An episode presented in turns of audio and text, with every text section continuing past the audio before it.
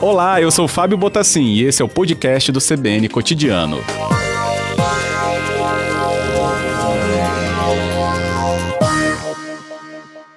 Boa tarde, delegada, bem-vinda. Boa tarde, Fábio. Obrigada pelo, pelo convite. Que bom, é justamente pela data, relevância né, do dia de hoje, o 8 de março, mas também pelo efeito que essa ferramenta pode ter, né, delegada? Vamos explicar como que ela atua, então, essa ferramenta? Flávio, exatamente. Essa ferramenta ela tem, né, é tudo para um, um, potencial e ajudar as mulheres que sofrem é, violência doméstica e familiar. A ferramenta, ela é bem simples, né? Ela é uma ferramenta que, é, que traz para a mulher vítima de violência uma modalidade diferenciada para acionamento da polícia militar. Então, é, baixe, que, baixe que a mulher baixe o aplicativo é, 190ES, faça o seu cadastro e aí lá já vai estar disponível o botão SOS Marias. Uhum. É, quando ela baixa esse aplicativo, então, ela precisa preencher alguma ficha para que esse serviço seja acionado? Algum cadastro prévio mesmo, doutora? Então, não especificamente para o SOS Marias. Para, para é, poder habilitar o app 190S, é necessário que, que você coloque o número do seu telefone, vai chegar um código validador, e aí depois desse código confirmando o número do telefone, é, abre uma aba para que a mulher digite seu nome, e-mail e identidade. Caso essa identidade seja capixaba, um RG é capixaba, a gente faz a validação desses dados também com a nossa, nossa base de dados né, do, da identidade. Dali uhum. para frente é só utilizar o serviço.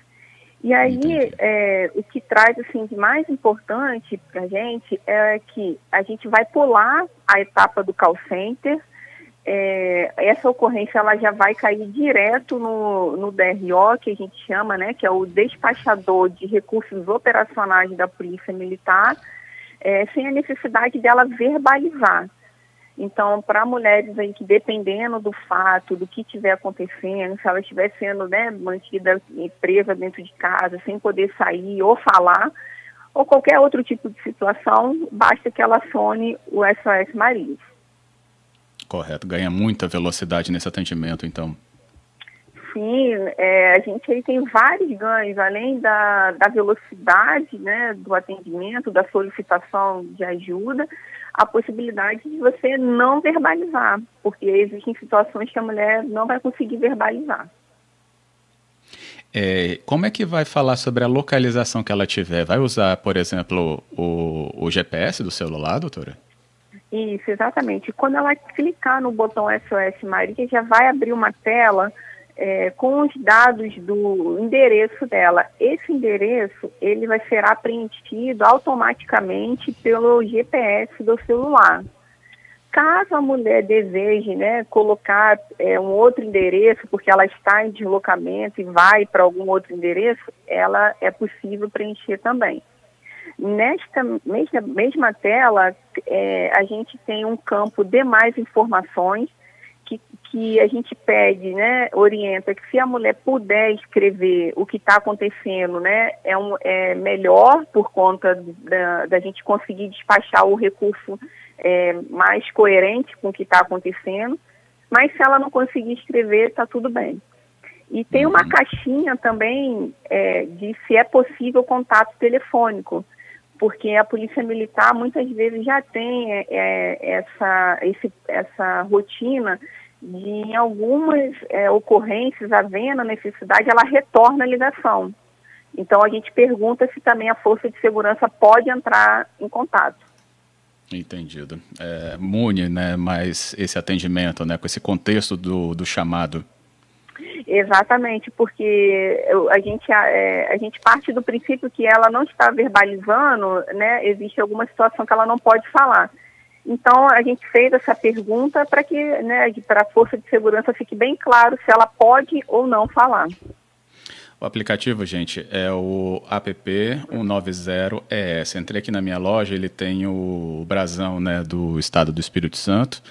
E tem aqui 28 MB né, de tamanho, é facilmente baixado e comportado aí nos aparelhos, então dá para você fazer. Tem um cadastro, como a, a doutora Michele nos explicou aqui, também fácil de ser feito.